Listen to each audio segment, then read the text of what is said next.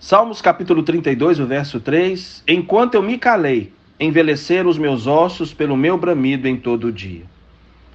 Precisamos entender o tempo que estamos vivendo, para que possamos ter o posicionamento, a atitude correta, para não sermos prejudicados, para que a nossa fé não seja comprometida, para que a nossa vida né, não seja afetada e paralisada. E um dos grandes vilões que temos permitido que se torne um vilão para a nossa vida, principalmente no tempo que estamos vivendo, é o silêncio. O silêncio, muitas das vezes, é a tentativa de encobrir um problema do qual estamos lidando com ele dentro de si.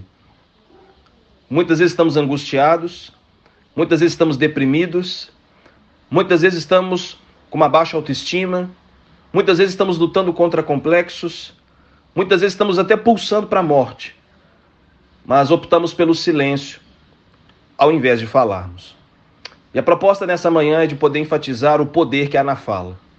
A fala liberta, a fala traz cura, a fala traz restauração, a fala pede ajuda. Quem fala vive socorro, quem fala vive intervenção, quem fala experimenta recomeço, quem fala caminha vivendo e experimentando o novo em si.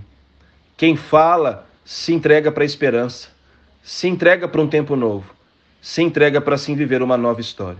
Davi disse que enquanto ele ficou em silêncio, o sentimento que ele tinha, a sensação que ele tinha é dos seus ossos envelhecendo, uma angústia que gritava. Mas ele pôde experimentar a libertação depois que ele abriu a boca, abriu o seu coração e pôde experimentar o favor de Deus para a vida dele.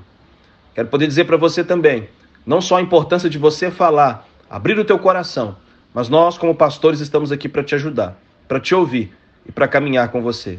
Falar liberta. Falar transforma. Um beijo pro teu coração e viva um sábado abençoado. Tamo junto.